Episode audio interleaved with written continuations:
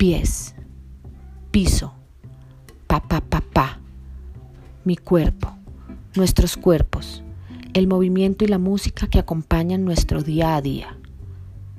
Vamos a hablar sobre temas de danza que nos interesan a bailarines, aprendices y aficionados de esta práctica. Los invito.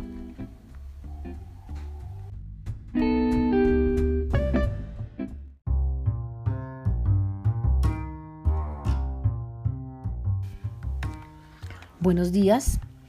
Hoy vamos a hablar sobre lesiones en la danza, cómo prevenirlas y qué hacer cuando tenemos una lesión en el salón de clase. Pues lo primero es prevenir y tenemos que entender que las lesiones consisten y hacen parte de la práctica de la danza. Eh, tenemos que seguir como las indicaciones de los maestros, escucharlos, no saltarnos estos momentos tan importantes como son el calentamiento y el estiramiento. De eso vamos a hablar en nuestro próximo podcast. Y bueno, si conocemos bien nuestro cuerpo, practicamos adecuadamente, utilizamos los elementos adecuados, eh, vamos a conseguir prevenir eh, la mayoría de las lesiones.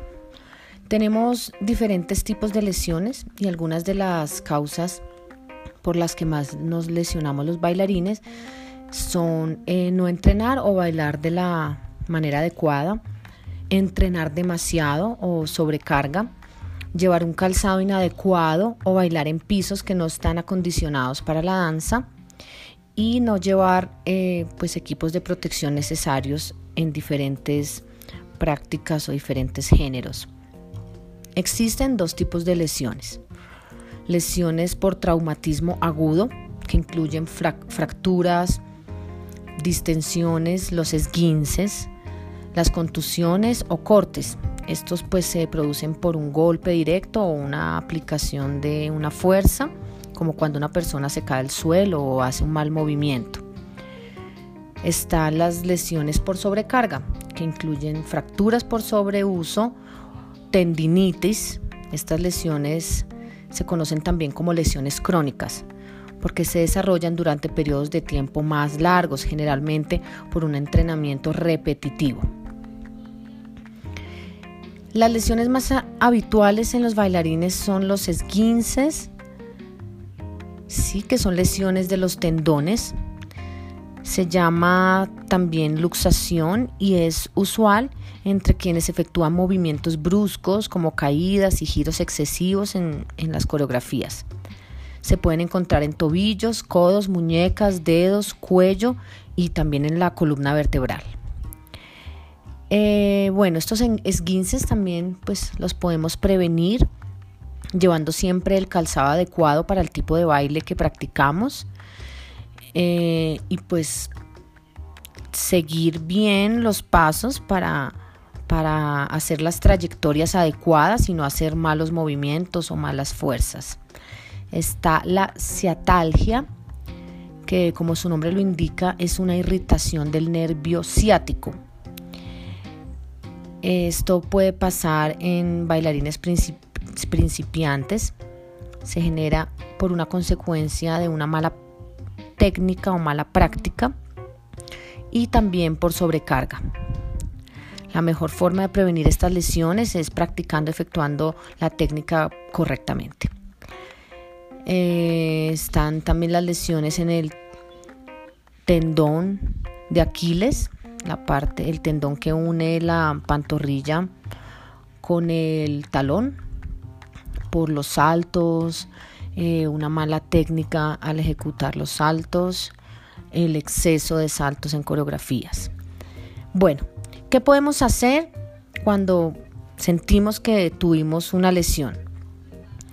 Eh, lo primero es parar, dejar de entrenar, parar la actividad e informar al maestro, a la maestra, a tu entrenador o a un adulto, un acudiente, tus padres, eh, una persona que esté ahí contigo. Y vamos a ver si es necesario llamar al médico.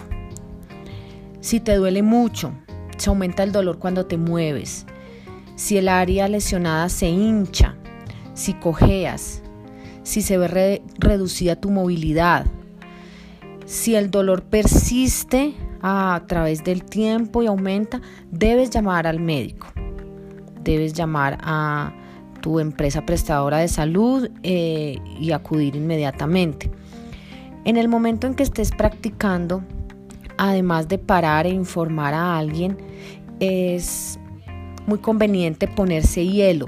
El hielo debe ser un hielo triturado, no en cubos muy grandes, un hielo triturado donde te puedas mm, mover como esta bolsita en la parte lesionada. Es aconsejable tener una toalla húmeda para que se dé esta, esta acción de, de osmosis, de, de pasar el frío al músculo de una mejor manera. Entonces la toallita debe estar húmeda y pones la bolsa de hielo encima hasta que veas qué vas a hacer, si vas a ir al médico, si van a recogerte y ya teniendo como una consulta más a profundidad, eh, ya sabes si puedes continuar con la terapia de hielo, la terapia de contraste, que es frío o calor, bueno, diferentes eh, terapias existen para diferentes lesiones.